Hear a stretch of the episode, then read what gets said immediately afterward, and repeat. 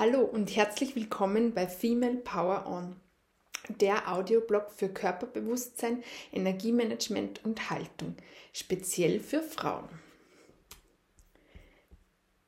Das heutige Thema lautet, ich habe keine Zeit. Warum das nicht stimmt und wie du es ohne Zeitmanagement verändern kannst. Viele, viele Jahre war einer meiner größten Wünsche, endlich mehr Zeit zu haben. Mir wurde in den letzten Monaten immer mehr bewusst, wie ich aus dieser zu wenig Zeitfalle rausgekommen bin.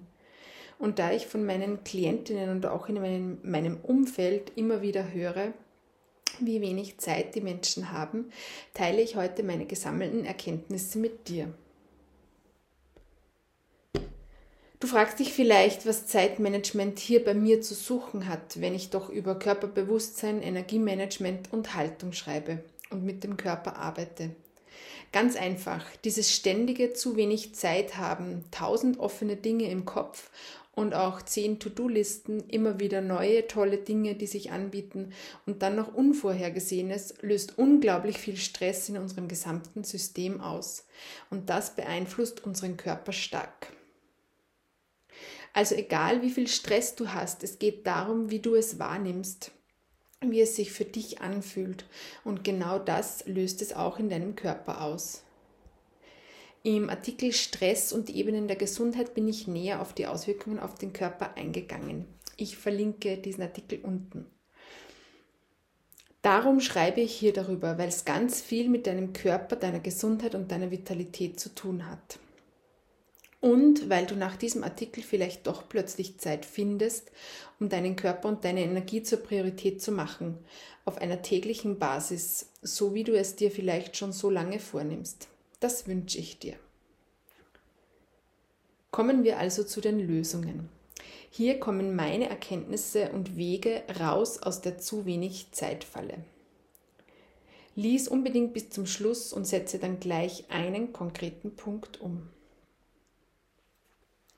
Wir haben alle gleich viel Zeit, nämlich 24 Stunden pro Tag. So banal es klingt, jeder von uns hat 24 Stunden täglich zur Verfügung und wir können frei entscheiden, wie wir diese Zeit verbringen wollen. Das klingt vielleicht im ersten Moment heftig und du möchtest dagegen etwas einwenden, aber wenn du die Verantwortung dafür übernimmst, dass du gewählt hast und immer noch wählst, wie du deine Zeit verbringst, dann bringt dich das raus aus der Opferrolle. Du machst dich dadurch nämlich ständig zum Opfer deiner Zeit. Und das ist nicht gut. Zeit tracken. Nervig, aber so aufschlussreich. Es geht darum, Bewusstsein zu schaffen für den aktuellen Zustand. Erst wenn wir uns unserer Gewohnheiten bewusst werden, können wir etwas verändern. Das gilt für deine Haltung, für deine Ernährungsgewohnheiten, für deine Zeit, dein Geld und noch vieles mehr. Du kannst deine Zeit zum Beispiel im Excel, einer App oder simpel auf einem Zettel aufschreiben. Schreibe eine Woche lang mit, was du wann machst. Das ist ein Aufwand, stimmt. Aber ein sehr sinnvoller und auf lange Sicht gesehen einfach der, der erste und beste Weg zur Veränderung. Du kannst das Thema mit der Zeit auch mit Geld vergleichen. Wenn dir auch das Geld immer zu früh ausgeht, dann wäre der erste Schritt, deine Einnahmen und Ausgaben hier besser einen Monat lang zu tracken. Sprich einfach alles aufzuschreiben. Das Aufschreiben schafft ein Bewusstsein. Wenn wir es schwarz auf weiß haben, können wir uns nämlich nicht mehr so leicht selber belügen und Ausreden finden. Eine meiner wichtigsten Erkenntnisse war, dass ich zu viel Zeit auf Social Media am Handy verbrachte. Mir das einzugestehen war erstmal schmerzhaft. Ich dachte, dass das als Selbstständige einfach dazugehört, obwohl ich mich nie so wirklich damit anfreunden konnte. Meine Konsequenzen daraus zu ziehen hat dann aber, aber noch länger gedauert. Ich habe mich von Social Media fast vollständig verabschiedet und habe dadurch so viel Zeit gewonnen. Reduziere Entscheidungen. Mir wurde erst sehr spät bewusst, wie viel Energie es benötigt, Entscheidungen zu treffen. Ich habe, mich, ich habe mir früher oft gewünscht, jemand anderer soll einen Teil meiner Entscheidungen treffen, weil ich es so anstrengend fand. Vor allem mit Kindern und wenn diese noch kleiner sind, müssen wir auch für diese immer viele Entscheidungen treffen. Das Entscheiden beginnt bereits am Morgen, wenn du vor dem Kleiderschrank stehst und geht weiter, wenn du entscheiden solltest, was du jetzt zum Frühstück essen wirst. Was sollst du heute Abend kochen? Was machst du heute Abend noch? Wie willst du dein Wochenende verbringen? Alles Fragen, die einen Teil deiner begrenzten Entscheidungskapazität in deinem Gehirn benötigen. Wenn dich die vielen Entscheidungen müde machen, dann reduziere deine Entscheidungen. Es gibt sogar einen Begriff äh, dafür, die Decision Fatigue, die Entscheidungsmüdigkeit. Wir treffen im Laufe des Tages so viele Entscheidungen. Wie können wir das also lösen? Die Lösung liegt für mich darin, dass ich mir bei den Dingen, wo es möglich ist, die Entscheidung so einfach wie möglich mache, nämlich gar keine zu haben.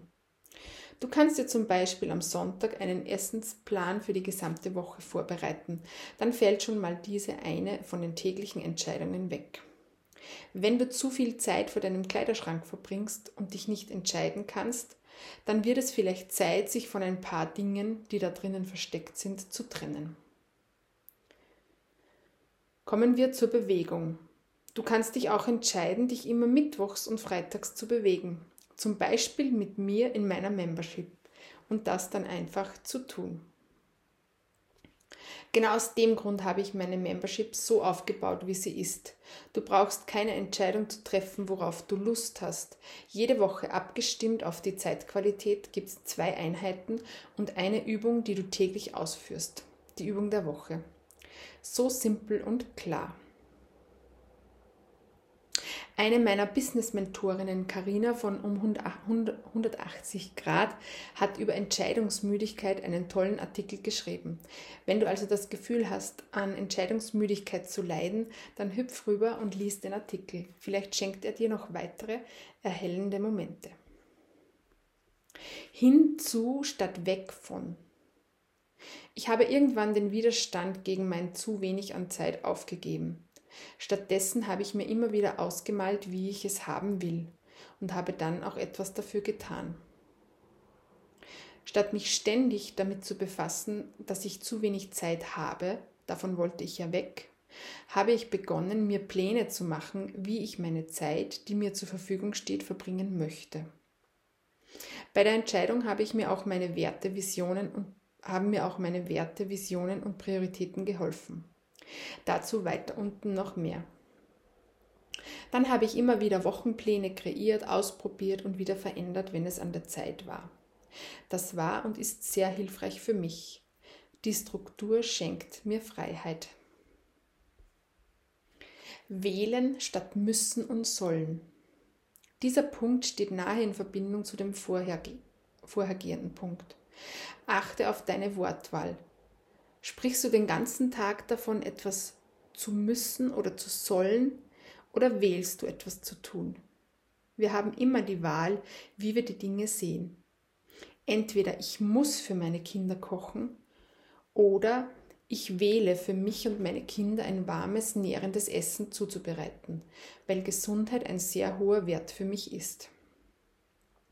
Ich ertappe mich immer wieder dabei, etwas tun zu müssen und korrigiere dann im Nachhinein auch meine Wortwahl. Versuche es auch. Verwende die Worte wollen und wählen anstatt müssen und sollen. Das ist auch sehr wirksam und kraftvoll, wenn du dich regelmäßiger bewegen und besser auf deinen Körper achten möchtest. Ich wähle mich mehr zu bewegen ist viel kraftvoller als ich sollte mich mehr bewegen. Das sagt ja auch schon aus, dass ich es sowieso nicht tue. Werte und Visionen. Dich mit deinen Werten auseinanderzusetzen und eine Vision zu erschaffen, kann sehr hilfreich sein, um einen Überblick zu bekommen und kann dir helfen, deine Prioritäten zu erkennen. Für mich war das ein sehr wichtiger Schritt. Das muss nicht die große Lebensvision sein. Es können auch mehrere kleine Visionen für verschiedene Lebensbereiche sein. Du kannst zum Beispiel eine lebendige, klare, wunderschöne Vision davon kreieren, wie du deine Beziehung leben möchtest. Oder eine Vision davon, wie du dich in deinem Körper fühlen möchtest. vital, gesund, lebendig, wach. Probier es aus. Es hat so eine Kraft. Prioritäten schaffen. Dieser Punkt hängt eng mit deinen Werten und Visionen zusammen. Wenn Familie, Partnerschaft oder größer gesehen Verbundenheit einer deiner wichtigsten Werte ist, dann schenk diesem Wert auch Zeit in deinem Kalender. Wo wählst du Zeit zu reservieren, um echte Verbundenheit herzustellen zu den Menschen, die dir wichtig sind? Und das Gleiche gilt für Gesundheit und deinen Körper. Wenn es einer deiner Werte ist, einen gesunden, vitalen, lebendigen, flexiblen und kraftvollen Körper zu haben, dann schaffe jetzt Raum dafür in deinem Kalender. Rituale und Gewohnheiten schaffen. Rituale und Gewohnheiten schenken dir kostbare Zeit. Wenn du ein Ritual oder eine Gewohnheit eingeführt hast, sparst du die Zeit und die Energie, die du für die Entscheidung aufwenden würdest. Mach, dir mit deinen Ritualen, mach es dir mit deinen Ritualen und Gewohnheiten so einfach wie möglich, diese auch wirklich umzusetzen. Stell alle Dinge bereit an dem Ort, wo, dies, wo du sie brauchst oder verwenden möchtest. Schaffe dir eine Umgebung, die deine Rituale und Gewohnheiten begünstigt. Bei mir sind es zum Beispiel meine Öle, die stehen genau dort bereit, wo ich sie auch verwende. Oder unser Wohn-, Wohn und Esszimmer. Wir bewegen uns gerne und haben hier immer ausreichend Platz, um auf unserer Stange zu schwingen, zu tanzen oder Übungen auf dem Teppich zu machen. Wir haben den Raum dafür geschaffen, damit es uns leicht fällt, die Gewohnheit umzusetzen. Nein sagen, Zeit gewinnen. Ich habe es schon in mehreren Beiträgen geschrieben, aber es ist ein so wichtiger Punkt, darum darf er hier auf keinen Fall fehlen. Erlaube dir mehr Nein zu sagen. Nein zu überflüssigen Angeboten, Nein sagen zu neuen Büchern, Ausbildungen, lauten, aufregenden Angeboten, für die du sowieso keine Zeit hast. Nein sagen zu dauerndem Social Media Hintergrundrauschen in deinem Leben. Nein sagen zu Ideen anderer, wie du dein Leben leben solltest. Nein sagen zu ständiger und dauernder Erreichbarkeit. Hier lerne ich gerade wieder extrem viel dazu, seit meine Tochter ein Handy hat. Nein sagen zu Menschen, die dir Energie rauben. Nein sagen zu allen anderen Energieräubern in deinem Leben. Kennst du übrigens schon meinen Artikel über Energieräuber und wie du mit ihnen Schluss machen kannst? Ich verlinke ihn dir unten. Und dann auch mehr Ja zu sagen. Ja sagen zu, zu dir und deinen Bedürfnissen. Ja sagen zu deinem Körper. Ja sagen zu deinen Prioritäten. Ja sagen zu deiner Vision. Ja sagen zu deinen Beziehungen. Ja sagen zu deiner Gesundheit. Ja sagen zu mehr Einfachheit. Ja sagen zu den kleinen Augenblicken im Leben, die wir oft übersehen, weil alles so laut und schnell ist. Mut zur Veränderung. Wenn du dir wünschst, dass sich etwas verändert, dann führt kein Weg daran vorbei, dass du etwas in deinem Leben veränderst. Und dazu braucht es Mut. Für mich hat sich der Mut zur Veränderung immer ausgezahlt. In meinem Artikel über Veränderung habe ich darüber schon ausführlich berichtet. Lies hier nach, wie nachhaltige Veränderung gelingt. Multitasking versus eins nach dem anderen. Auch wenn viele Menschen noch immer glauben, dass wir mehr Dinge erledigen können, wenn wir mehr gleichzeitig machen, stimmt das nicht. Egal ob beim Kochen, beim Zähneputzen oder der Zeit mit den Kindern und dem Partner. Immer eins nach dem anderen. Wenn ich mich nicht an diese simple Regel halte, dann brennt meist in der Küche was an oder ich fühle mich gestresst, weil die Kids was von mir wollen und ich aber gerade was anderes machen will. Wenn ich gerade an einer Sache dran bin, dann bitte ich meine Kinder einen Moment zu warten oder beende die Aufgabe, die ich gerade mache und höre ihnen ganz zu. Gelingt mir natürlich nicht immer, bin ja auch nur ein Mensch, aber ich bin mir dessen absolut bewusst und übe täglich. Wie geht es weiter? In meinem Artikel Energiemanagement statt Zeitmanagement für Frauen gehe ich darauf ein, warum ich ein gutes Energiemanagement weitaus wichtiger finde als ein gutes Zeitmanagement. Für mich kommt zuerst das Energiemanagement, dann die innere Haltung, also dein Mindset zu dem Thema und dann erst das Zeitmanagement. Mit all den oben angeführten Lösungen wird es für dich ein leichtes sein, deine Zeit zu managen. Vielleicht nicht von heute auf morgen, aber nachhaltige Veränderung darf für mich gern ein bisschen dauern. Und jetzt bist du dran. Welchen der oben genannten Punkte setzt du gleich heute noch um? Schreib mir doch in den Kommentaren am Blog, wie es dir mit dem Thema Zeit geht oder schreib mir eine E-Mail an sabine.sabinebraha.com. Hast du genug Zeit oder immer zu wenig? Was von den oben genannten Ideen wirst du gleich umsetzen? Ich freue mich auf deine Nachricht. Bis zum nächsten Mal.